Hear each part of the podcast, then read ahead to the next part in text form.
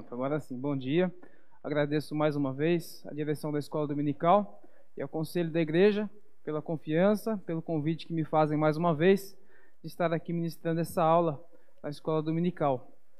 Agradeço muito aos irmãos e, assim como falamos há um mês atrás sobre o tema da vinda do Senhor, da importância da do, vinda do Senhor Jesus, a sua volta, hoje nós falaremos ainda nesse tema mas uma continuação daquela aula para que possamos aprender um pouco mais sobre este assunto que é essencial à fé cristã, porém, infelizmente, em nossos dias, pouquíssimo falado. A igreja tem se esquecido de uma forma geral da importância que é aguardar a vinda do nosso Salvador. Convido os irmãos desde já que abram as suas Bíblias em 2 Tessalonicenses, capítulo 2, dos versículos 1 ao versículo 12. Estarei fazendo a leitura. 2 Tessalonicenses capítulo 2, versos 1 a 12.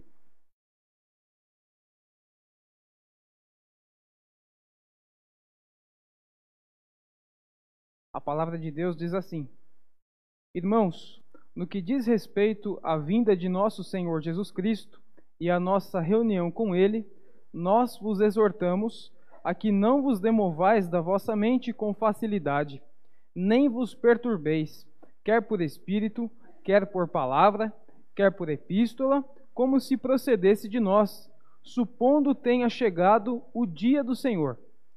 Ninguém de nenhum modo vos engane, porque isto não acontecerá sem que primeiro venha a apostasia e seja revelado o homem da iniquidade, o filho da perdição o qual se opõe e se levanta contra tudo que se chama Deus ou é objeto de culto, a ponto de assentar-se no santuário de Deus, ostentando-se como se fosse o próprio Deus. Não vos recordais de que ainda convosco eu costumava dizer-vos estas coisas? E agora sabeis o que o detém, para que ele seja revelado somente em ocasião própria com efeito, o mistério da iniquidade já opera, e aguarda que seja afastado aquele que agora o detém. Então será de fato revelado o iníquo, a quem o Senhor Jesus matará com o sopro da sua boca e o destruirá pela manifestação de sua vinda. Ora, o aparecimento do iníquo é segundo a eficácia de Satanás, com todo poder e sinais e prodígios da mentira e com todo engano de injustiça aos que, aos que perecem, porque não acolheram o amor da verdade para serem salvos. É por este motivo, pois, que Deus lhes manda a operação do erro para darem crédito à mentira, a fim de serem julgados todos quantos não deram crédito à verdade, antes, pelo contrário, deleitaram-se com a injustiça. Amém? Deus seja louvado pela Sua palavra. Vamos orar mais uma vez antes de iniciarmos o tema desta manhã. Pai amado, Pai Santo, nós te louvamos nesse momento, te agradecemos por nos trazer mais uma vez à tua casa, onde podemos louvar ao Senhor, aprender mais da parte do Senhor nas Santas Escrituras e pedimos nesse momento a tua orientação. Pedimos que, através do teu Santo Espírito, nós possamos compreender as verdades que vêm da tua palavra e que realmente nós possamos como já disse a irmã aqui no começo, não apenas ouvir uma teoria, mas sim viver esta palavra, Pai. Saber que ela é a verdade, e ela é a nossa única regra de fé e também de prática, para que possamos viver uma vida melhor, louvando e bendizendo ao teu santo nome. Ensina-nos das tuas verdades e que elas falem profundamente a cada coração nessa manhã. É o que pedimos no santo nome de Jesus. Amém. Muito bem, meus irmãos. Então, seguindo o que falamos no dia 25 do mês passado, onde a aula teve o tema A vinda do Senhor é certa, hoje nós falaremos sobre verdades essenciais sobre a segunda vinda de Cristo. Quais são algumas verdades que nós devemos saber sobre este evento maravilhoso que tanto nós devemos aguardar, que é a volta de nosso Senhor e Salvador Jesus Cristo?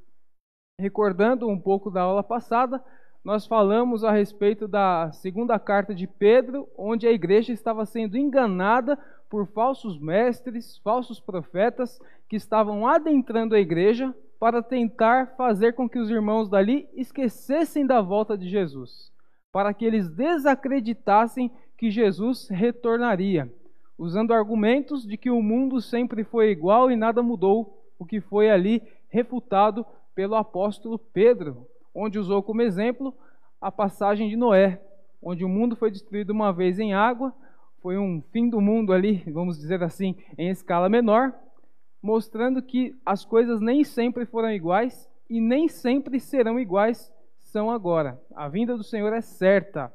E nós falamos também dos perigos é, de esquecer da segunda vinda de Cristo, como a igreja atual, infelizmente, de uma forma geral, tem esquecido, parecendo que esse mundo é muito bom, nós falamos disso. E também o outro lado, que é ficar tão fissurado no assunto que achar que até uma data para esse evento a gente pode marcar. Usamos até o exemplo ali do movimento Millerita, que marcou a data da vinda do Senhor lá no século XIX, em 22 de outubro de 1844. Acabou que Jesus não voltou e dali surgiu o movimento sabatista com doutrinas erradas, contrárias à Bíblia por exemplo, a doutrina do juízo investigativo. Eu creio que a maioria dos irmãos estavam aqui e se lembra que falamos de tudo isso.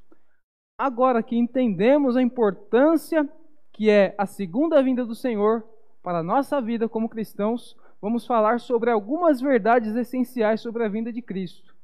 Quando nós falamos desses temas, levantam-se muitas dúvidas na, na cabeça dos irmãos, justamente, eu digo não só da nossa igreja, de forma geral, justamente por a igreja atual tratar pouquíssimo deste assunto.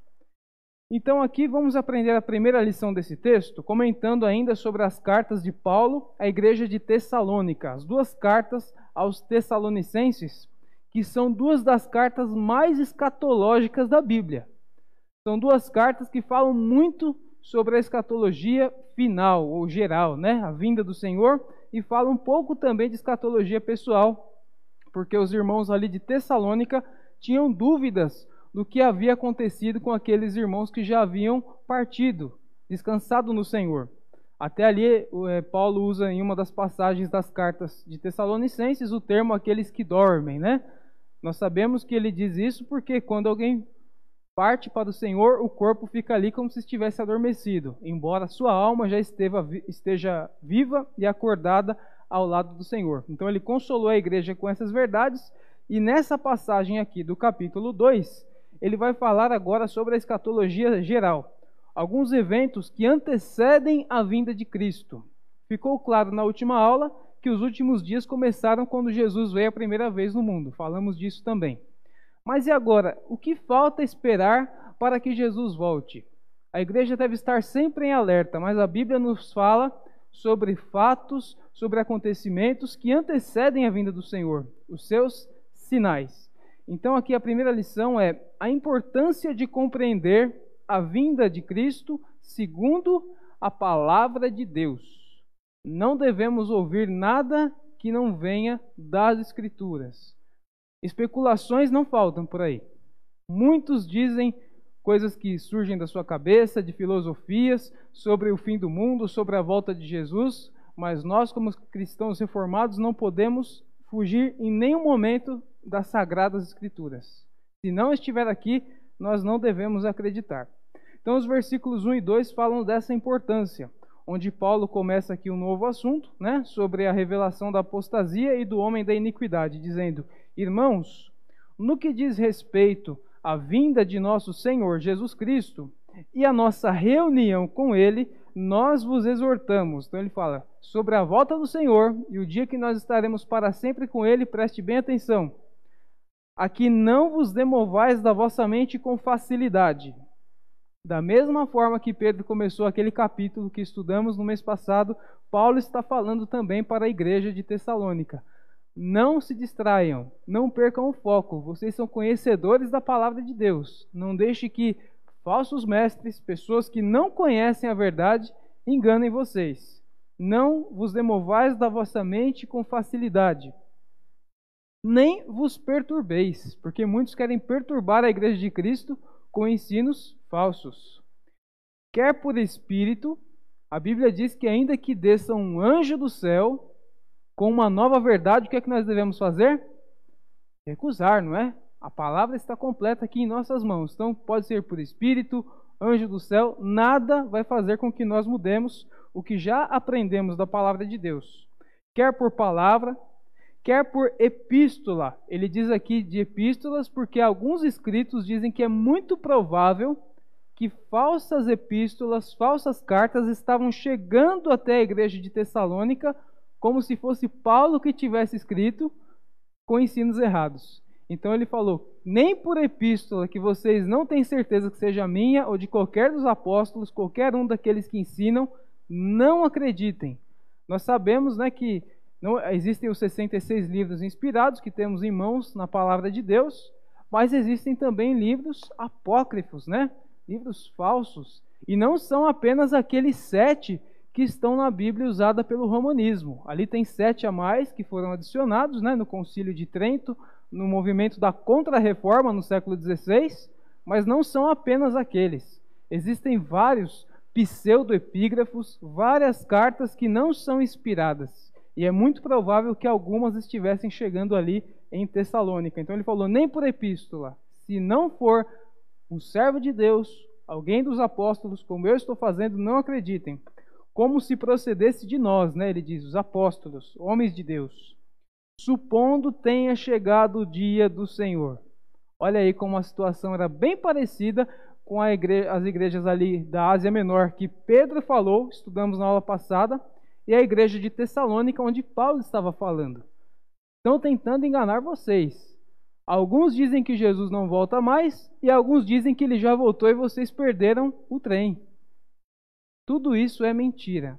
Jesus voltará e a Bíblia diz claramente: todo olho o verá. Não tem como ele voltar e alguém não perceber. E nós vamos entrar mais a fundo neste assunto um pouco mais adiante. Então, a primeira lição a importância de compreender a vinda de Cristo segundo a palavra de Deus. Somente a palavra de Deus e nada mais. Vamos passar agora para a segunda lição. Essa aqui é bem fácil, né? Até lembrou bastante o texto que estudamos na aula passada. A segunda lição diz o seguinte: Os eventos que antecedem a vinda de Cristo e o aparecimento do homem da iniquidade. Quais são esses eventos? Esse texto aqui fala de um evento bem marcante, né, que é o aparecimento do homem da iniquidade, ou como alguns preferem chamar, o anticristo. Mas nós vamos, antes de seguir nesse texto, voltar um pouco no texto de Mateus, capítulo 24, dos versículos 1 a 14, para que possamos entender o que Jesus falou sobre os eventos que antecedem a sua vinda. Mateus capítulo 24, dos versículos 1 a 14. É o texto que fala do sermão profético, a destruição do templo e também do princípio das dores. Veja como começa o capítulo 24. Tendo Jesus saído do templo, ia se retirando quando se aproximaram dele os seus discípulos para lhes mostrar as construções do templo. Então Jesus estava saindo do templo e o seu, o seu povo, seus servos, discípulos, que andavam com ele, vieram mostrar para ele as construções, a beleza do templo de Jerusalém. E veja o que Jesus responde no versículo 2. Ele, porém, lhes disse: Não vedes tudo isso? Em verdade vos digo que não ficará aqui pedra sobre pedra que não seja derribada. Então, enquanto os discípulos queriam mostrar as belezas do templo para o Senhor Jesus, ele já respondeu: Aqui, essa beleza toda que vocês estão vendo em Jerusalém, não vai ficar assim. Logo, tudo vai ser derribado. Não vai ficar pedra sobre pedra. O que Jesus quis dizer com isso? Aqui nesse texto nós temos paralelamente dois assuntos. Ele está falando do que aconteceria alguns anos depois, que a história marca, né, o ano 70 depois de Cristo, o Império Romano, na época do imperador Vespasiano, invadiu e é, destruiu a cidade ali de Jerusalém. O templo foi derrubado mesmo no ano 70 depois de Cristo.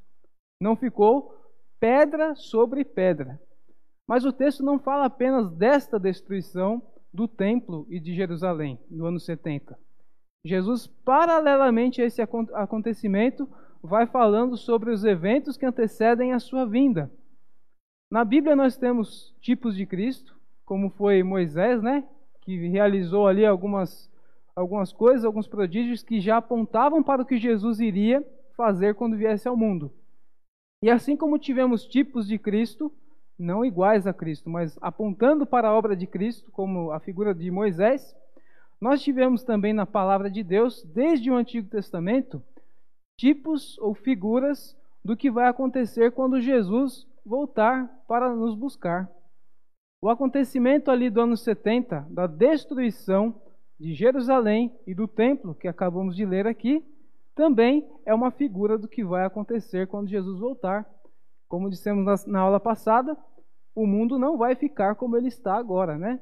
Tudo terá de ser feito novo, para que nós vivamos no novo céu e nova terra. Esse mundo cheio de pecado não ficará mais do jeito que ele é agora.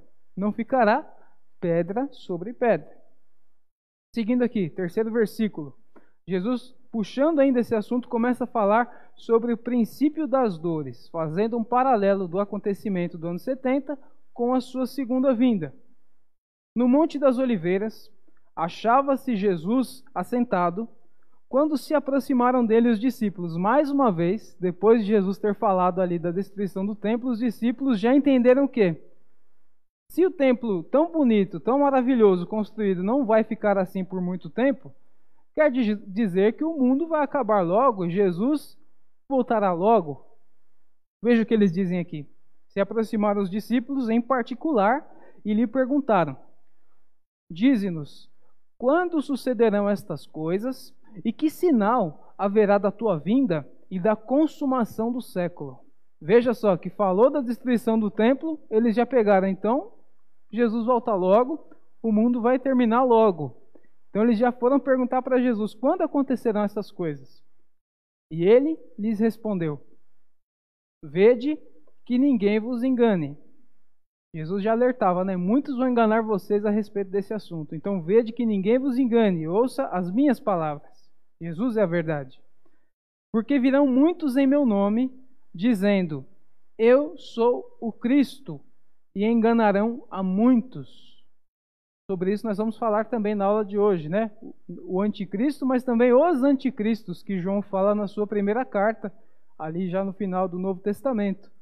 Muitos anticristos se levantaram na história. O que é um anticristo? É uma pessoa contrária a Cristo, que quer mostrar uma verdade diferente da que ele ensinou. E o anticristo final vai querer tomar o lugar da figura de Cristo para enganar o mundo, mas será anti, totalmente contrário a ele. E hoje também, todos os que se levantam contra Cristo são um tipo de anticristo, como a Bíblia diz, e nós veremos esse texto mais adiante. Então virão muitos dizendo: Eu sou o Cristo, e enganarão a muitos. Hoje nós já vemos isso, né? Tem até aquela figura daquele Henrique Cristo. Claro que poucos levam ele a sério, mas ele sim é um tipo de anticristo. Alguém pode falar, ah, mas ele não engana mais ninguém. Ele tem seguidores. Então, ele é um tipo também, assim como muitos são anticristos já hoje. Versículo 6. E certamente, Jesus continua dizendo: Ouvirei, ouvireis falar de guerras e rumores de guerras. Já teve duas mundiais, né? Vede, não vos assusteis, porque é necessário que assim aconteça, mas ainda não é o fim. É o que Jesus chama de princípio das dores, né? O que vem acontecendo durante a história: guerras, rumores de guerras. Não é o fim ainda, mas são sinais do que Jesus falou. O que ele falou vai se cumprindo na história. Versículo 7: Porque se levantará nação contra nação, reino contra reino. Isso tem acontecido. Haverá fomes e terremotos em vários lugares. Nada disso é novidade para nós, né? Liga o jornal, está todo dia falando disso. Porém, tudo isto é o princípio das dores. Então veja que quando acontecem essas catástrofes, essas guerras, esses terremotos, incidentes naturais, nós sempre devemos lembrar: ah, Jesus falou disso. Isso chama-se princípio das dores. Há pessoas sofrendo com as guerras, há pessoas que perderam tudo nos terremotos, nos tsunamis, mas Deus está no controle. Jesus disse que seria assim. Ele nunca perde mão de nada. Deus é soberano. Por mais catastrófico que seja o evento, por mais assustador, assustadores que sejam os eventos atuais no mundo, nunca se esqueça: Deus está no controle. Diz ainda aqui no versículo 9. Agora Jesus começa a falar sobre perseguição da igreja, perseguição dos seus discípulos. Então sereis atribulados e vos matarão. Já acontece isso hoje? Não é numa escala mundial, mas já acontece. Tem países aí que para pregar o evangelho é uma dificuldade imensa. Se alguém pegar você com Bíblia na mão, perde a cabeça na hora. Se falar de Jesus, a mesma coisa. Já acontece. Mas é algo que vai progressivamente aumentando. Chegará um momento que será em escalas mundiais, mas já acontece. Por isso que Jesus termina o versículo 9 dizendo: Sereis odiados de todas as nações por causa do meu nome.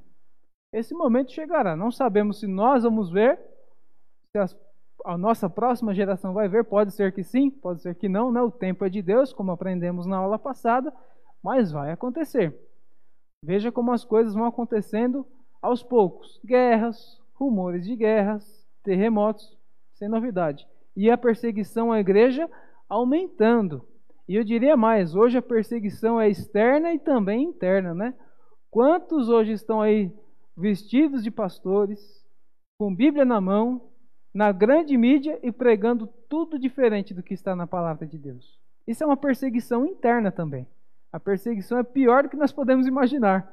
Enquanto alguns dos nossos irmãos pregam pelo mundo e são mortos por pregar o nome de Jesus, nós hoje temos também irmãos queridos sendo enganados em lugares chamados de igrejas e pessoas chamadas de pregadores do evangelho, que na verdade não são.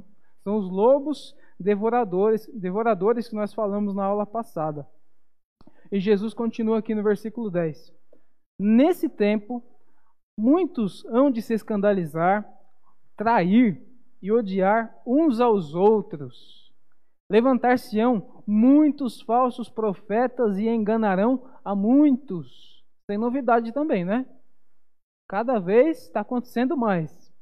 Versículo 12: E por se multiplicar a iniquidade, o amor se esfriará de quase todos. Isso aí é bem claro para nós hoje também, né? Por mais que a cada esquina que você olhe tem uma igreja, uma igreja das mais variadas denominações, com os mais variados nomes. Quantos a gente tem visto dado realmente um testemunho cristão? Não apenas com a boca, porque Jesus disse, né? Muitos me dizem Senhor, Senhor, mas e o coração? Muita gente diz que é crente, mas quando você vai ver o que ele faz, ué, ele não vai na igreja? Ele não é crente? O amor está se esfriando. As pessoas conhecem Jesus hoje de ouvir falar, mas não de com ele andar. Cada vez se esfria mais, e é o que Jesus falou. E será cada vez pior. Mas a Bíblia também diz que o remanescente fiel, por menor que seja, está ali, firmado na rocha, porque Jesus é quem persevera por nós. Versículo 13. Aquele, porém, que perseverar até o fim, como eu acabei de falar, né? Porque Jesus persevera por ele, esse será salvo. Lá nos dias de Noé, a maldade havia se multiplicado de forma astro astronômica, imensa, grande. Tinha muita gente na terra já. Mas quantos foram salvos? Falando de pessoas, não dos animais. Noé, sua família, esposa, filhos, genros, só. Bem pouquinho, né? Perto de um mundo cheio de pessoas más e terríveis. Quantos será que serão salvos? Quanto será que Jesus escolheu e tem o nome escrito no livro da vida? No final dos tempos, como nós vamos entender hoje na grande tribulação e vamos entender o porquê, eu defendo, a maioria dos reformados entendem assim que a igreja passa pela grande tribulação para ser provada. A grande tribulação não é para provar o mundo. Aqueles que não têm a Cristo já vão sofrer por toda a eternidade. Então, para que serve a grande tribulação? Para provar a mim a você. Se alguém chegar com uma arma na sua frente e falar nega Cristo ou você morre, o que é que você faz? o que é que eu faria? É de parar para pensar, não é? E aí Jesus termina dizendo aqui no versículo 14: E será pregado este evangelho do reino por todo o mundo. Quer dizer, nem todo mundo vai se converter, né? São poucos. Poucos em que o Espírito Santo vai agir. Mas ele será pregado para quê? Jesus diz: para testemunho das nações. Aqueles que ouviram e não acolheram a palavra de Deus, o amor pela verdade, não serão salvos, mas ficarão ainda mais indesculpáveis. Ah, eu nunca ouvi falar de Jesus. Como não? Hoje em dia está cada vez mais difícil alguém dizer que nunca ouviu falar de Jesus, que nunca ouviu nada do Evangelho. Está em todo lugar. Quase todo mundo tem uma Bíblia em casa. Até pessoa que se diz sem religião tem uma Bíblia em casa. Liga a TV. Claro que a maioria hoje não é bom na TV.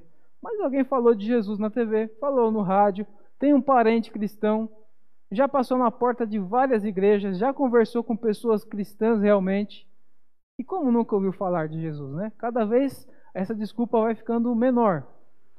Mas aqueles que ouvem e não acolheram o amor pela verdade mostram quem realmente são pessoas que não são escolhidas por Deus. Então, depois de o evangelho ser pregado em todas as nações para testemunho e não para a salvação de todos os homens, virá o fim.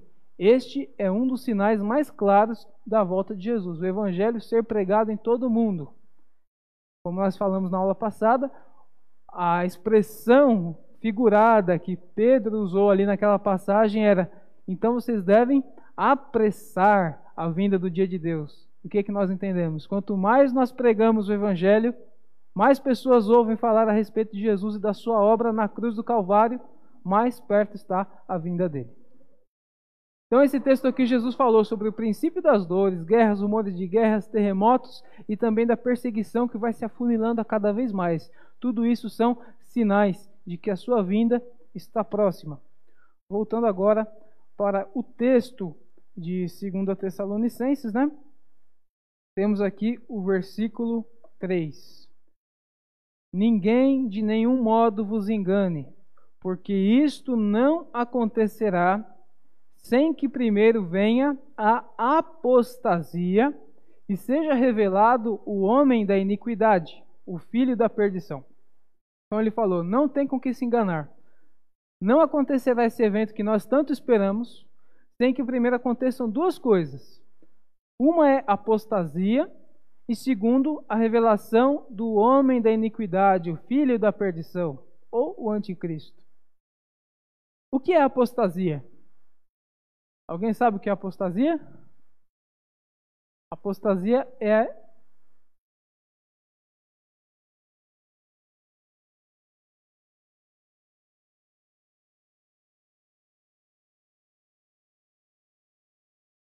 Muito bem, então o presbítero João está dizendo que é alguém que já falou de Deus um dia, já disse que creu em Deus um dia, mas depois abandonou tudo isso. Não tem mais a Bíblia como regra de fé e prática. Muito bem, é isso mesmo.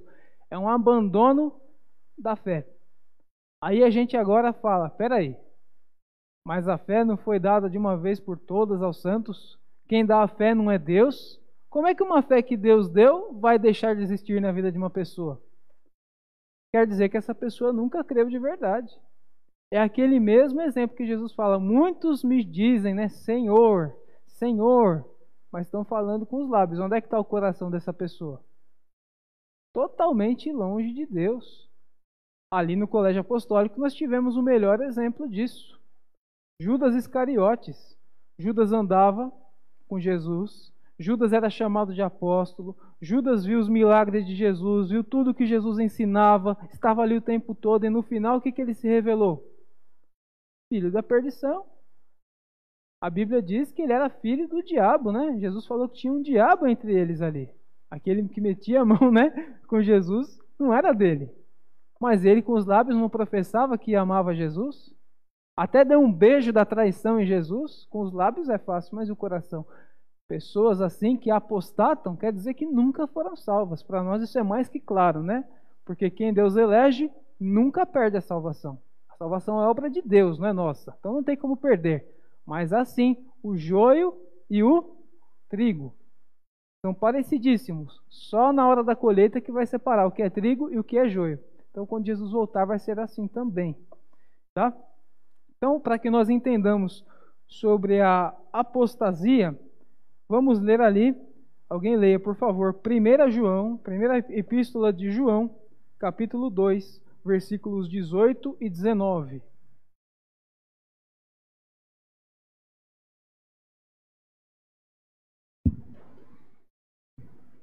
1 João capítulo 2, versículo 18.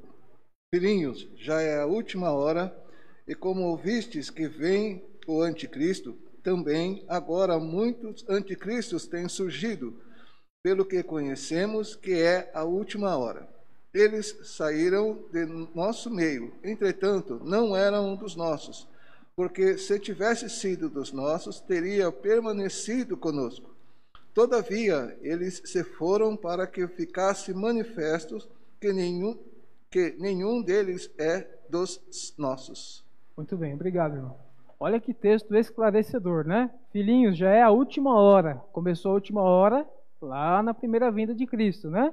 Últimos dias, dias de pregar o evangelho, dia da igreja cumprir sua missão, glorificando a Deus sempre até que Jesus volte. Mas já é a última hora como o presbítero leu. Como ouvistes, vem o anticristo, vem o homem da iniquidade que vai enganar o mundo.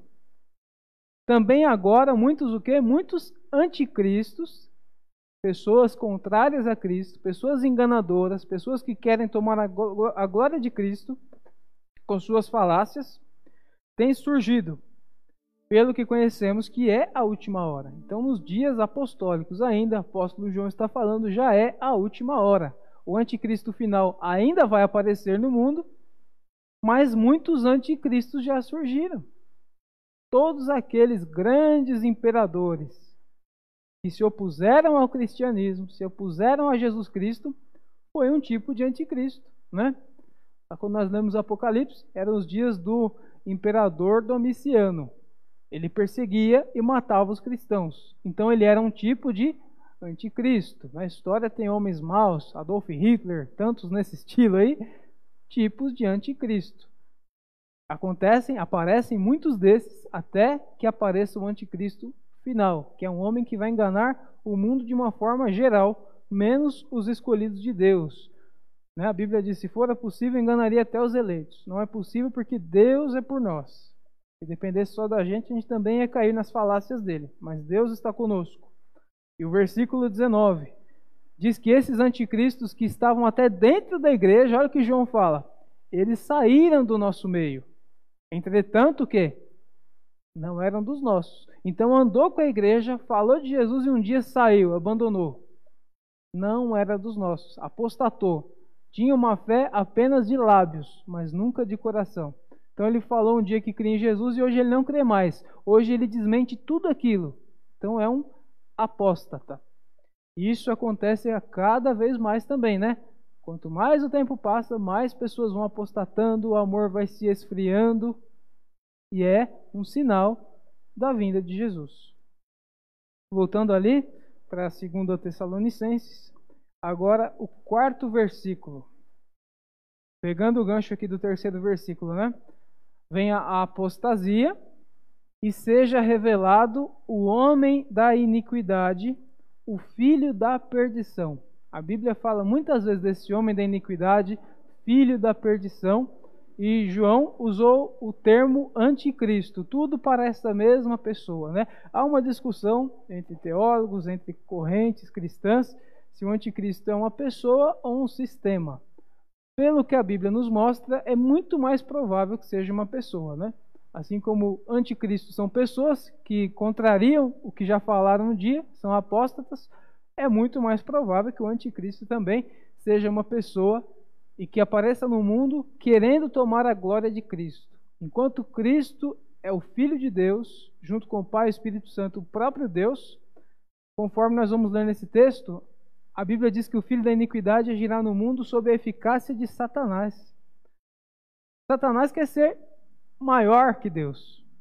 Nós sabemos disso. Nunca conseguirá, mas ele quer ser maior que Deus. E assim como ele quer copiar o nosso Deus, ele também quer ter o seu anticristo. Deus tem o seu Cristo, nosso Salvador.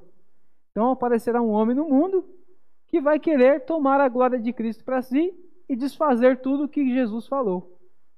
Fica mais aparente, né? A cópia que Satanás faz.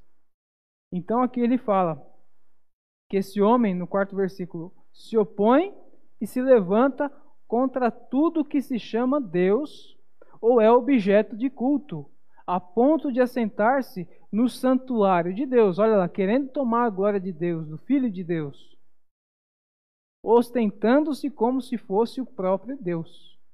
Muito mais provável ser uma pessoa que há de aparecer no final dos tempos, onde a grande tribulação vai começar.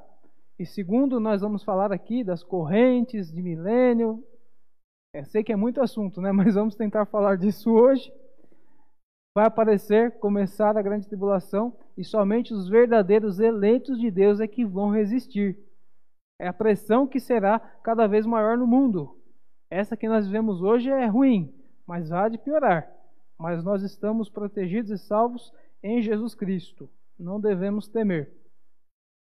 E o versículo 5, mais uma vez, o apóstolo Paulo vem relembrar não vos recordeis de que ainda convosco eu costumava dizer-vos essas coisas? Então, mais uma vez, não esqueçam. Não sejam levados facilmente. Eu já ensinei, é assim que acontece e é assim que vai acontecer. Nunca deixe ninguém desacreditar da segunda vinda de Cristo e nem dos seus sinais. Aí o versículo 6 ele diz: E agora sabeis o que o detém. O que detém a chegada desse homem da iniquidade. O que detém a chegada do homem da iniquidade? O próprio Deus. A agenda é de Deus. O dia da sua vinda está marcado por ele, só ele conhece, só o nosso Deus. Então todos esses eventos acontecem porque Deus decretou que seja assim.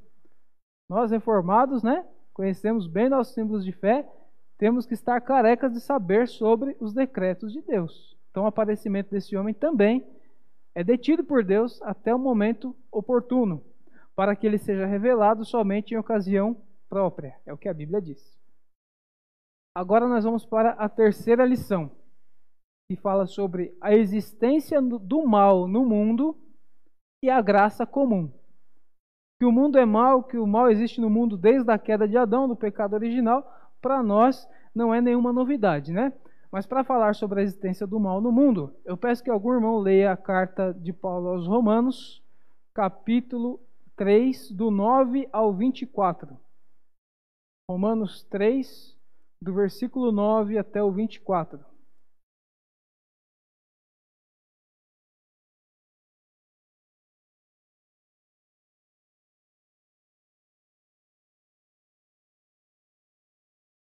Que se conclui temos nós qualquer vantagem? Não, de forma nenhuma, pois já temos demonstrado que todos, tanto judeus como gregos, estão debaixo do pecado, como está escrito: Não há justo nenhum sequer, não há quem entenda, não há quem busque a Deus. Todos se extraviaram, a uma se fizeram inúteis, não há quem faça o bem, não há um sequer. A garganta deles é sepulcro aberto, com a língua urdem engano, veneno de víbora está nos seus lábios. A boca eles a têm cheia de maldição e de amargura. São os seus pés velozes para derramar sangue, nos seus caminhos a destruição e miséria. Desconheceram o caminho da paz. Não há temor de Deus diante de seus olhos. De, mas vai continuar lendo, tá, irmã? Só, só uma paradinha. As características do, de todos os homens na condição de pecadores. Paulo está, é, Paulo está falando aqui né, que a boca deles é cheia de maldição, os pés são velozes para derramar sangue, está mostrando a maldade humana. E agora, a partir do 19 até o 24, ele vai mostrar que os judeus não são exceção. Se os judeus agem diferente, é porque Deus agiu na vida deles. Porque o homem, depois da queda, é totalmente mal. Mas Deus é quem segura para que esse mal não aconteça de forma a acabar com esse mundo tá? Que a maldade do homem não chegue a níveis excessivos antes da hora. Pode continuar, irmã.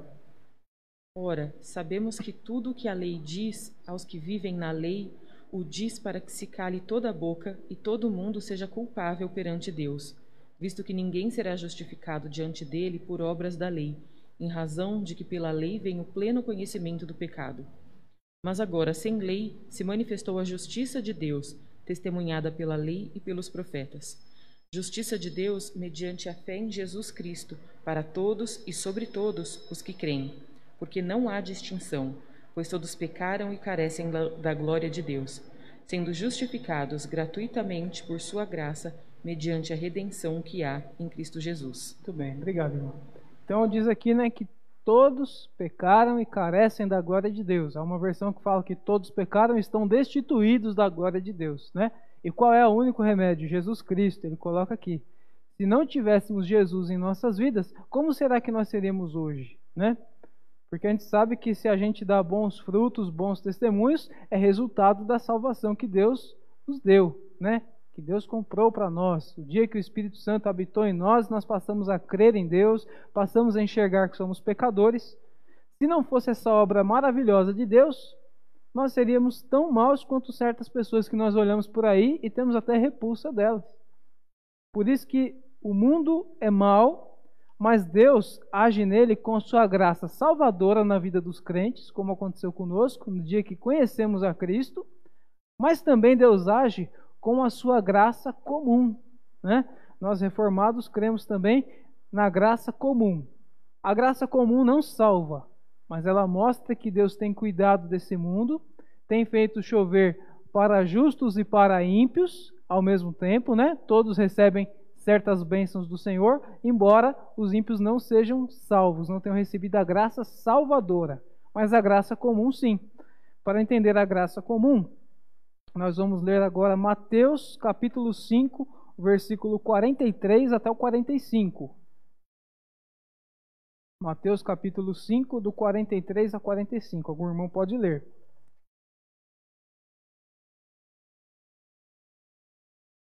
Ouvistes que foi dito: Amarás a teu próximo e odiarás a teu inimigo. Eu, porém, vos digo: Amai os vossos inimigos e orai pelos que vos perseguem, para que vos torneis filhos do vosso Pai celeste, porque ele faz nascer o seu sol sobre maus e bons e vir chuvas sobre justos e injustos. Muito bem, obrigado. Olha lá que texto claríssimo, né? Jesus falando sobre amar o próximo e até mesmo ao inimigo, né? Fazer bem ao próximo. Por quê? Porque Deus também faz. O versículo 45 diz que Deus é bom. Ele faz nascer o sol sobre maus e bons, sobre seus filhos e aqueles que não são filhos de Deus. Faz cair a, chuvas, a chuva também sobre os justos, né? Justificados em Cristo e os que não são justificados. Por que, que a gente muitas vezes fala, nossa, mas eu sirvo a Deus, eu não tenho tal coisa e o fulano nem vai na igreja e tem. Deus abençoa da forma que Ele quer pela sua graça comum. Não quer dizer que aquela pessoa tenha a graça salvadora de Cristo. Tá? Então temos que entender essas duas coisas. O mundo é mau. O homem, depois da queda de Adão, pode chegar a níveis alarmantes de maldade, como muitas vezes, quando nós ligamos a TV ali, ou na internet, vemos uma notícia de alguém que esquartejou uma pessoa. A gente fala, nossa, como é que um ser humano consegue chegar nesse nível? Consegue mesmo. Se não fosse a graça comum de Deus agindo no mundo, dando uma freada no mal que o homem pode chegar, a coisa seria muito mais feia. Então acontecem casos aqui, casos ali, mas Deus está segurando. Vai chegar uma hora que a maldade vai explodir no mundo. Isso é no fim dos tempos, com o aparecimento do anticristo, o amor se esfriando de quase todos. Então é a graça comum de Deus que tem segurado a maldade do homem. Voltando lá para o nosso texto. Segunda Tessalonicenses. Vamos ler agora o versículo 7. Que diz assim: Paulo fala: Com efeito, o mistério da iniquidade já opera isso é verdade, né? Se já surgiram muitos anticristos, a gente vê a maldade humana, esse, esse mistério da iniquidade, essa maldade já tem operado no mundo, mas de uma forma mais branda. E aguarda somente que seja afastado aquele que agora o detém, né? Quando Deus falar, agora o mal está liberado. Por pouco tempo.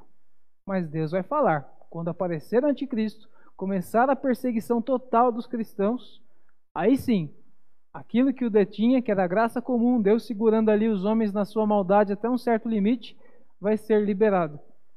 Nós vamos entender isso aqui também à luz da nossa posição da maioria dos reformados, pelo menos a milenista, né, que fala sobre a prisão do diabo e a soltura do diabo depois de um tempo. Tem tudo a ver com isso aqui. Daqui a pouco a gente chega nesse ponto. E o versículo 8 diz: Então será de fato revelado o iníquo, aquele homem mau, né? A quem o Senhor Jesus matará com o sopro de sua boca e destruirá pela manifestação da sua vinda. Então, na vinda de Cristo, todos os inimigos serão destruídos. O mal vai ser liberado, vai ter a grande tribulação, um tempo terrível que Jesus falou, como nunca houve e nunca mais haverá. Só que esse tempo tem uma duração bem limitada, porque quando Jesus aparecer nos ares, anticristo, anticristo, Satanás e todos os seus demônios serão destruídos e lançados no lago de fogo, que é o inferno. Então, uma aparente vitória, né, que não vai durar quase nada para eles. É, seguindo aqui, a nossa quinta lição: o reino milenar de Cristo e a prisão de Satanás. Tem tudo a ver com o que nós falamos aqui. Versículo 7 de novo. Com o efeito, o mistério da iniquidade já opera, já tem mal no mundo, já tem anticristos no mundo, e aguarda somente que seja afastado aquele que agora o detém, para que seja revelado o iníquo. Quando o anticristo vai aparecer, quando o mal vai tomar proporções gigantescas no mundo e vai começar a grande tribulação. Para que nós entendamos isso, temos que entender sobre o reino milenar que a Bíblia diz. Todo mundo já ouviu falar do milênio, né? Hoje, eu digo que 80 a 90% da igreja no Brasil, quando estuda esse tema, torna-se pré-milenista, dispensacionalista. Nós temos três posições firmadas ali de milênio, que é o pré-milenismo, o pós-milenismo e o amilenismo. Embora o pré-milenismo se divida em dois, né?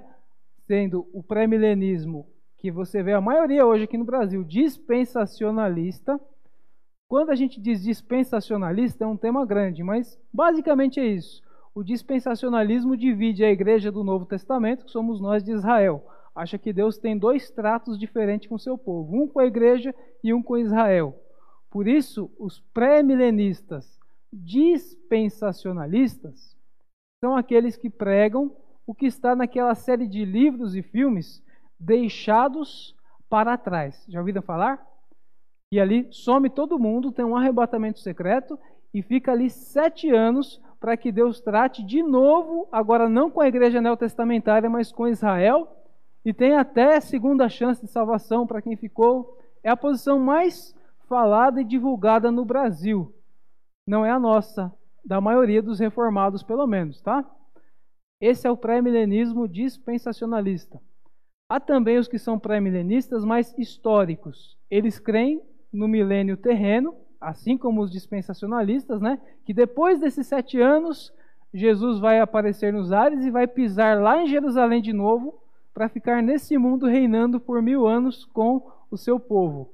Esses são os pré-milenistas dispensacionalistas, a maioria. Já os que são pré-milenistas históricos, eles creem também que Jesus vai aparecer nos ares, pisar na terra e ficar mais mil anos reinando aqui, porém eles não creem nesse período de sete anos que antecedem esse milênio para que Deus trate com Israel. Eles já não são tão apegados nessa divisão igreja Israel, ok? Esses são os pré-milenistas históricos. Há também a corrente pós-milenista. É bom deixar claro, antes de falar do pós-milenismo, por que, que uns são pré e outros são pós? O pré significa o quê? Que a vinda de Jesus é pré-milênio, é antes do milênio. Jesus aparece nos ares, né? E depois acontece mil anos de reinado dele aqui nesse mundo, lá em Jerusalém. Quando a gente diz que é um pós-milenista, diz que a vinda do Senhor vai acontecer depois do reino milenar. Então, quem é pós-milenista acha que vai haver um período no final dos tempos em que o cristianismo vai crescer de uma forma absurda no mundo, o evangelho vai ser pregado e muitas pessoas vão se converter, que o mundo vai se tornar um lugar um pouco melhor para se viver. De tanto cristão que vai ter, e depois desse reino maravilhoso do evangelho é, dando muitos frutos, Jesus aparecerá nos ares. Esse é o pós-milenismo, tá? Deixando claro, os pré-milenistas levam o número mil literalmente, que está lá em Apocalipse 20, nós vamos ler daqui a pouco. Eles acham que para que Jesus cumpra tudo aquilo que foi prometido a Israel no Antigo Testamento, Jesus tem que voltar, reinar lá em Jerusalém, se assentar de novo no trono de Davi e ficar mil anos cumprindo as promessas que faltaram para Israel. E a igreja vai estar ali também, só que o povo de Deus original é Israel. Então eles valorizam muito isso. Já quem é pós-milenista não leva o número mil de forma literal, mas sim de uma forma simbólica. O mil é um período de tempo que, para eles pós-milenistas, vai ser um período de tempo no final mesmo ali, antes de Jesus voltar, que o evangelho vai ser vencedor no mundo. E pós esse milênio, Jesus aparece nos ares para inaugurar o reinado eterno, novo céu e nova terra.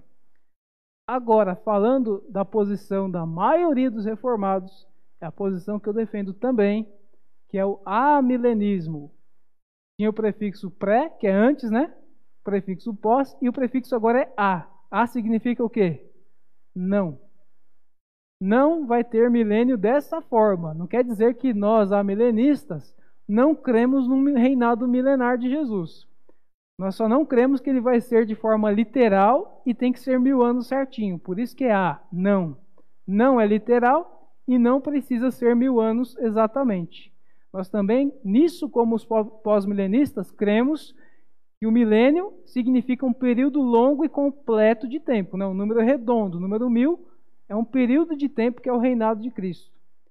E quando é que esse reinado começou para, eu digo nós porque eu também sou, amilenistas? Quando começou? Quando começaram os últimos dias. O que é que Jesus falou antes da sua ascensão aos céus, nas palavras finais ali para os seus discípulos? Todo poder me foi dado no céu e na terra. Então, nós não estamos aguardando Jesus vir para começar a reinar. Ele já reina. Ele venceu a morte. Ele tem nas mãos as chaves da morte e do inferno. Então o reinado de Cristo já começou ali. Começaram os últimos dias e ali é o reino milenar. É milênio agora, milênio já. Para nós o milênio está acontecendo. Só que não precisa Jesus vir sentar no trono de Davi, fazer coisas ali para todo mundo ver, não. Nós sabemos que o reinado de Cristo é espiritual. Ele reina no céu e na terra. Ah, mas ainda acontecem coisas ruins na terra? Sim, com a permissão de Deus. Acabamos de falar isso. Ele está sentado no seu trono lá no céu, como diz lá em Apocalipse capítulo 5, que ninguém era digno de desatar os sete selos de um livro fechado no céu, e chega o Cordeiro de Deus, é Jesus. Ele chega ali, toma o livro da história humana nas mãos, começa a desatar aqueles selos e coisas acontecem na terra quando Jesus desata os selos. Ele está reinando. Quando ele abre os selos, acontecem coisas boas. Diz ali que um cavaleiro branco com seu cavalo sai vencendo e para vencer. O evangelho vence no mundo quando ele é pregado. Mas também acontecem coisas ruins quando ele abre aqueles selos. Tudo está nas mãos de Deus. Então o reinado já começou. O milênio está acontecendo. Até pregadores reformados que preferem o termo milênio realizante do que o termo amilenismo, tá? Mas em geral, os reformados são amilenistas. Até porque nós não somos dispensacionalistas. Nós não fazemos divisão entre Israel e igreja. A aliança que começou com Israel continua na igreja. A igreja é o Israel espiritual hoje. O Israel de Cristo é a igreja. As bênçãos se cumpriram em Cristo, se cumprem na igreja. Não precisa ter mil anos lá na frente para acontecer. É assim que nós cremos, tá? Essas posições não devem causar brigas entre irmãos, não devem causar divisão na igreja. Achar que quem não é amilenista não é salvo, não tem nada disso, tá? São apenas visões diferentes. O que salva é Cristo, é a obra de Cristo, não é a posição milenista, tá? Eu só estou explicando aqui para ficar claro o nosso entendimento. Então, temos o pré-milenismo, o pós-milenismo e a posição mais aceita no meio reformado, que é o amilenismo. Aí diz aqui no versículo 9, voltando para o nosso texto: Ora, o aparecimento do iníquo é segundo a eficácia de Satanás, né? com todo poder e sinais e prodígios da mentira. Então, o que, que nós entendemos quando falamos que o milênio já está acontecendo? Para um pré-milenista, que é a posição que mais temos no Brasil, o que, que eles falam? Vai Jesus aparecer nos ares, vai ter os mil anos na terra, e quando acabarem os mil anos, o diabo vai ser solto, né? Porque eles dizem que no começo do milênio, Jesus vai reinar em paz nesse mundo, porque o diabo vai ser preso. E para nós, amilenistas, como é que fica essa prisão do diabo? Ele foi preso quando o reino de Cristo começou. Tem uma passagem ali no Evangelho de Lucas, que é a missão dos 70. Vocês lembram dessa passagem? Que Jesus mandou os discípulos, os apóstolos, pregarem nas casas de dois em dois, né? onde eles fossem bem recebidos, eles pregariam o Evangelho. Quando esses discípulos, de 70 discípulos, voltam para falar com Jesus de como foi a missão que ele tinha dado, eles dizem: Até os demônios se submetem quando falamos em teu nome. Qual foi a resposta de Jesus? Eu via Satanás caindo do céu como um relâmpago. O evangelho começou a vencer. O rei pisou na terra, o reinado começou. Então Satanás cai do céu como um relâmpago. Por que Jesus fala isso? Quando nós lemos a passagem de Jó, nós vemos ali que Satanás apareceu na presença de Deus para falar sobre Jó. E Deus permitiu que ele, que ele agisse na vida de Jó até certo ponto, né? Satanás. Ele estava na presença de Deus. Agora, no Antigo Testamento. Agora, depois que o rei pisou na terra, Jesus veio ao mundo para cumprir a sua obra redentora na cruz Satanás caiu do céu como um relâmpago. Ele já era um anjo caído. Agora, ele está ainda mais limitado. O reino começou. Ele está preso como um cachorro de uma coleira, só vai até onde Deus deixa ele ir. Ele não tem mais acesso ao trono de Deus. Ele ia lá para fazer o quê? Para nos acusar, né? Nenhuma condenação há agora para os que estão em Cristo Jesus. Então a prisão do diabo, para nós amilenistas, não quer dizer que o diabo está ali de mão atada e não pode fazer mais nada. Ele continua perseguindo a igreja, ele continua sendo mal, ele continua agindo, porém com um poder limitado. Ele não pode mais ir até o céu para nos acusar. Acabou. Ele caiu do céu como um relâmpago, Jesus disse, quando o evangelho começou a ser pregado, e o rei pisou na terra. Esse é o começo do reino milenar. Não precisa ser mil anos. Apocalipse está cheio de números ali que são simbólicos. Apocalipse fala de verdades, porém de forma simbólica. Você vê o número 7 ali. Tem, é, Deus fez o mundo em sete dias, mostrando a sua perfeição. Então, quando nós vemos o número 7 no Apocalipse, mostra a perfeição de Deus. Nós vemos o número 4 no Apocalipse. Tem quatro anjos ali nos quatro é, cantos da terra, com as suas trombetas. Perdão com as suas trombetas. Mostra o quê? Deus cuidando da sua criação, a terra, nos quatro cantos da terra. O número mil significa um período de tempo fechado. Vamos até usar como exemplo o texto da aula passada e Salmo 90. Para Deus, mil anos é como um dia e um dia como mil anos. Não precisa ser mil certinho, é um período de tempo fechado. Tá? Então, a prisão de Satanás aconteceu na primeira vinda de Jesus. Hoje ele está limitado, é uma prisão que o limita. Ele não pode mais nos acusar. Nosso advogado agora é Jesus Cristo, que venceu a morte e o inferno na cruz. Na cruz. Para fechar esse assunto do milênio, peço que os irmãos abram em Apocalipse 20.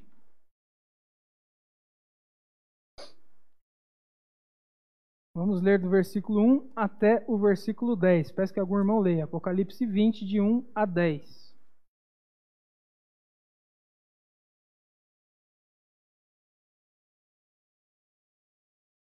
Apocalipse capítulo 20.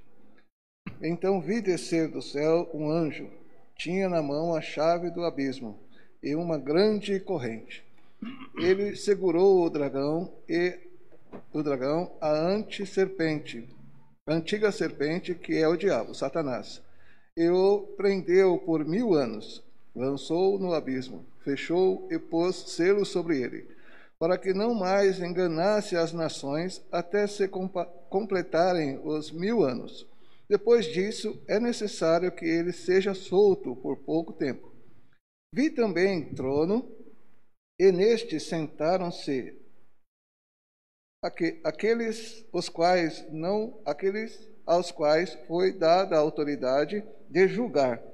Vi ainda as almas dos decapitados por causa do testemunho de Jesus, bem como por causa da palavra de Deus, tanto quantos não adoraram a besta, nem tampouco a sua imagem, e não receberam a marca na fronta, na fronte e na mão, e viveram e reinaram com Cristo durante mil anos.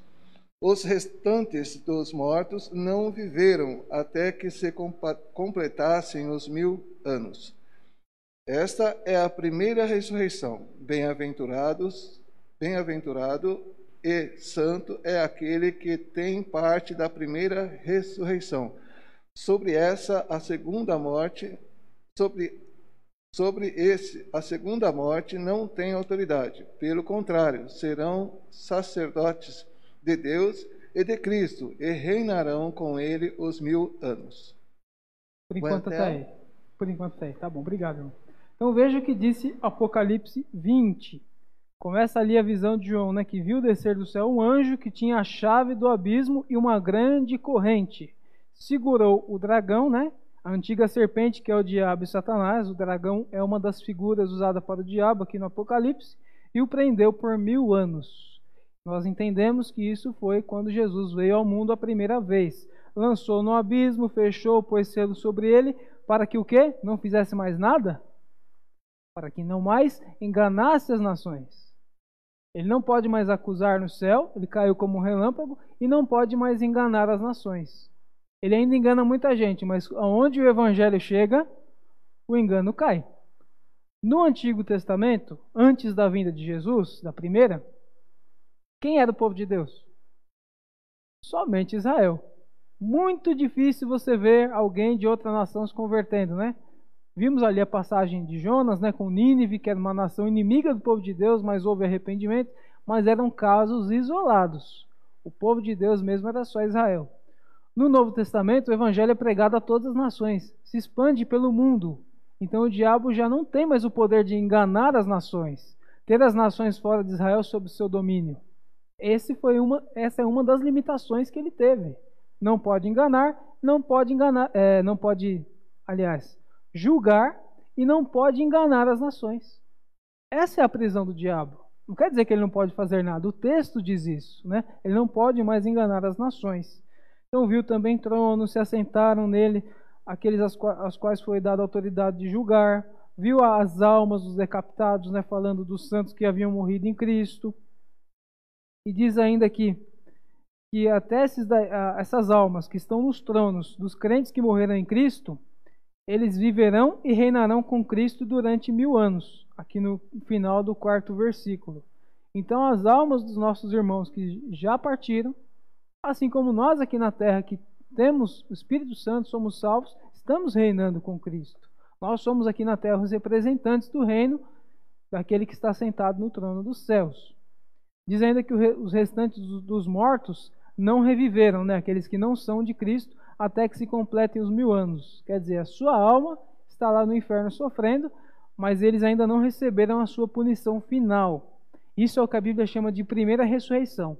Apocalipse vai falar de duas ressurreições e duas mortes. O que está ligado à primeira ressurreição? A nossa conversão. Quando nós somos salvos por Cristo, nós somos feitos nova criatura. Então, o nosso velho homem morre e nasce agora alguém apto a louvar a Deus, a glorificar a Deus. Uma alma que agora, se morrer hoje, já vai para o céu com Cristo. Isso é a primeira ressurreição, ligada à conversão, e uma alma que já está pronta a ir para o céu a qualquer momento. A segunda ressurreição se dará no dia final, quando essa alma se encontrar com o seu novo corpo, que vai partir desse, né? Que diz lá em 1 Coríntios 15 que semeia-se em corrupção e semeia-se santo, né? e, e colhe-se santo. Semeia-se em corrupção e depois vem um corpo incorruptível. Então, essa é a segunda ressurreição. Quando o Apocalipse fala de duas mortes, a primeira, a primeira morte é a física. Todo mundo passa por ela, crentes e não crentes. A alma separa do corpo, vai para o céu ou vai para o inferno. Mas a segunda morte é só para os perdidos, que aí eles também vão receber um corpo novo e vão queimar no lago de fogo e enxofre, que é a fase final do inferno, tá? Uma forma bem resumida que eu estou passando aqui para entendermos essas verdades que são essenciais infelizmente muitos não conhecem, mas está tudo na palavra de Deus. Agora, do versículo 7 até o 10 aqui do Apocalipse, veja, fala agora da soltura de Satanás, quando ele vai ser solto, que é o início da grande tribulação que antecede a vinda de Cristo. Quando, porém, se completarem os mil anos, né, esse reinado que estamos vivendo agora, segundo a nossa visão, Satanás será solto da sua prisão e sairá a seduzir as, as nações que há nos quatro cantos da terra. Aí nós vamos ver o amor se esfriar de uma vez e a perseguição se intensificar na igreja. Gog e Magog, a fim de reuni-las para a peleja. Gog e Magog, ele está usando aqui as figuras lá de Ezequiel, capítulos 38 e 39, né? os últimos inimigos de Deus ali. E diz: o número dessas é como areia do mar, né? Aqueles que serão contra Deus e contra seu povo serão muitos, porém não vão vencer. Marcharam então pela superfície da terra e sitiaram o acampamento dos santos e a cidade querida. Assim como o templo foi destruído, que nós lemos lá em Mateus 24, né? Prefigura isso que vai acontecer no final. Parece que a igreja vai ficar sufocada, mas de repente veja o que acontece aqui. No versículo 9 ainda, né? Desceu, porém, fogo do céu e os consumiu. Quando parece que a igreja vai ficar ali sufocada, desce fogo do céu e consome os inimigos. É o aparecimento de Cristo nos ares e a salvação, a vida eterna para a igreja. O diabo, o sedutor deles, foi lançado para dentro do lago de fogo e enxofre. Então o diabo vai ser lançado ali. Ele não é o dono do inferno, mas ele vai ser condenado ali onde já se encontra não só a besta, como o falso profeta. Então o anticristo também vai ser lançado ali. E serão atormentados dia e noite pelos séculos dos séculos. Então, como a vida eterna no novo céu e nova terra vai ser para sempre, o lago de fogo e enxofre, que é a fase final do inferno, também vai ser, tá? Nunca acredite no aniquilacionismo, que Deus vai aniquilar pessoas para não ficarem sofrendo. Não. Quem não creu em Cristo vai sofrer também por toda a eternidade. Voltando para o nosso texto, segundo a Tessalonicenses, vamos para a nossa penúltima lição, que é a sexta. O anticristo, assim como os falsos profetas, fazem sinais maravilhosos a fim de cumprir de, os decretos de juízos de Deus. Então, de novo, o anticristo, assim como os falsos profetas, fazem sinais maravilhosos a fim de cumprir os decretos de juízo de Deus. Então vamos lá. Versículo 10 para que nós possamos entender isso. E com todo engano de injustiça, né? Vamos a partir do 9 para ficar mais fácil. Ora, o aparecimento do iníquo é segundo a eficácia de Satanás. Então Deus vai permitir que apareça o anticristo, que é um falso Cristo de Satanás, com todo poder e sinais e prodígios de mentira, e com todo engano de injustiça aos que perecem, né? Vai enganar aqueles que não são de Deus, porque não acolheram o amor da verdade para serem salvos. Aí o versículo 11 diz: É por este motivo que, veja bem, Deus lhes manda a operação do erro para darem crédito à mentira. Então, quando o anticristo aparecer, tiver a grande tribulação, esse homem vai fazer sinais maravilhosos, prodígios maravilhosos, e vai enganar a muitos. Isso é claro até mesmo nos dias de hoje. Veja quantos de nossos irmãos estão sendo levados por esses movimentos que se chamam igreja, mas só pregam prosperidade, sinais, curas e maravilhas. Não prega outra coisa além disso. Salvação passa longe dali, né? Só fala de prosperidade, sinais e maravilhas. Marcam até culto para isso. Você passa em frente a alguns templos, tem lá, tal dia é o dia de culto de milagres e maravilhas. E muitas vezes são forjados. Não estou falando que Deus não tem poder para fazer milagre hoje, tá? Não me entenda mal. Mas dessa forma aí, forçada não. Não acreditamos. Muitas vezes são forjados, mas muitas vezes acontecem algumas coisas que nós ficamos em dúvida. A Bíblia está deixando claro, versículo 11. É por este motivo que Deus lhes manda a operação do erro para darem crédito à mentira. Aqueles que não dão crédito ao evangelho, Deus manda a operação do erro. Lembra ali em Mateus capítulo 7, quando Jesus fala daqueles falsos profetas que no último dia, lá no julgamento, vão dizer: Senhor, Senhor, em teu nome, no nome de Jesus, fizeram maravilhas, milagres. Fizeram em nome de Jesus e acontecia. O que, que ele vai falar para aqueles homens? Apartai-vos de mim, vós que praticais a iniquidade, nunca vos conheci. Não eram de Jesus, mas usavam em vão o nome dele e Deus lhes permitiu a operação do erro para enganar aqueles que não amaram a palavra de Deus.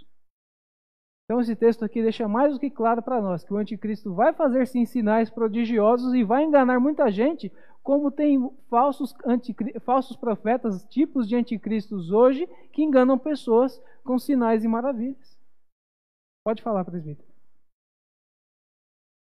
Só para lembrar, aos irmãos de mensagens anteriores do Êxodo.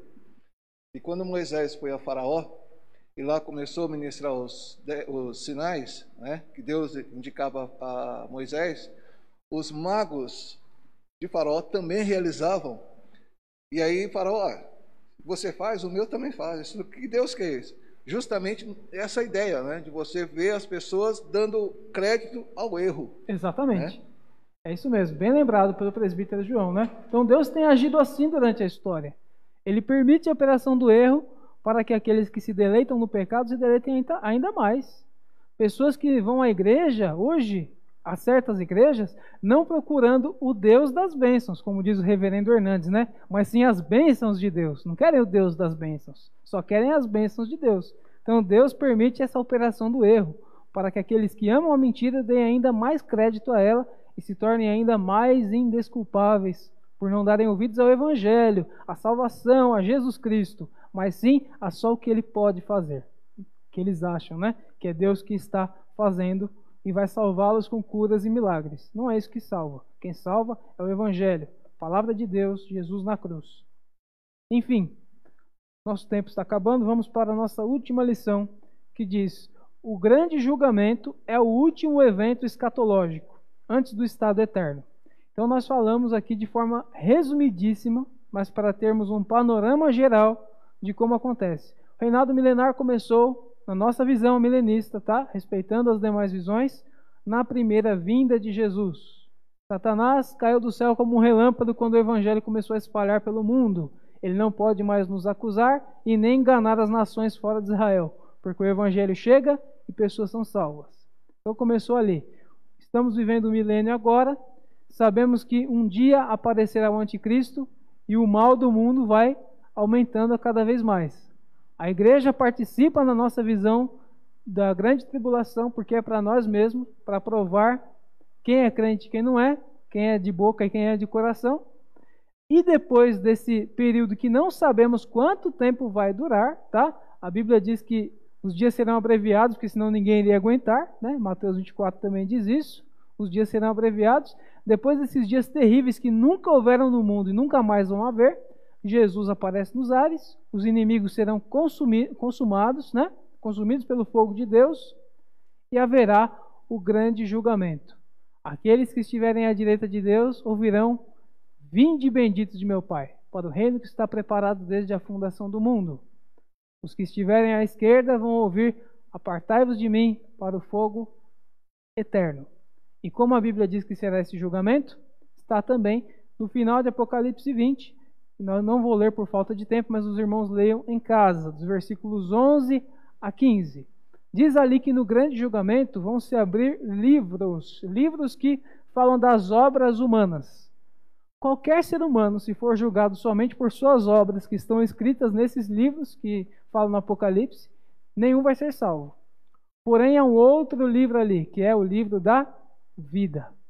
Quem tem o seu nome escrito ali, e foi escrito antes da fundação do mundo, nós sabemos disso. Esse tem a sua dívida, os seus pecados pagos por Cristo. As suas obras não o condenarão, porque quem nos representa é Cristo, o nosso Senhor. Então, isso será o evento final, o grande julgamento, a separação dos salvos e dos ímpios, e aí sim virá o estado eterno, o novo céu e nova terra, onde reinaremos com um corpo glorificado semelhante ao de Cristo, e os ímpios também terão um corpo para o lago de fogo e enxofre, onde serão atormentados pelos séculos dos séculos. De forma resumida, é isso que temos a aprender sobre as verdades essenciais da segunda vinda de Cristo. Algum irmão tem alguma dúvida antes de encerrarmos? Não? No YouTube também não? Tem? Vamos aguardar para ver se tem.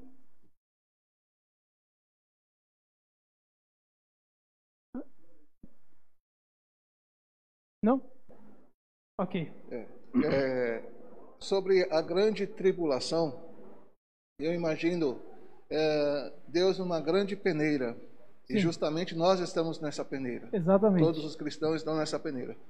Né? Para nós entendermos um pouco também. E aqueles que, quando ele lança o fruto para cima, né, para poder peneirar, e o vento bate e as palhas vão indo embora, porque justamente são aquelas obras de palha, né? Sim. E aqueles que ficam, Deus vai só na, no período de tribulação fazendo esse movimento para ver o que sobra de fruto verdadeiro.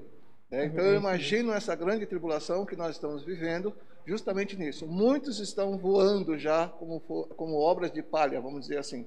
E poucos serão aqueles que ficarão, vamos dizer, nessa última é, é, maneira que Deus peneira, né? ficará o fruto. E esses são os que vão reinar com Deus eternamente. Amém. É esta ideia né, de toda Sim. essa grande tribulação que nós vivemos. Sim, bem ilustrado. Né? Vivemos tribulação hoje, mas quando aparecer o anticristo e apertar mais, aí vai ser a peneirada final mesmo. Exatamente, bem colocado pelo presbítero João.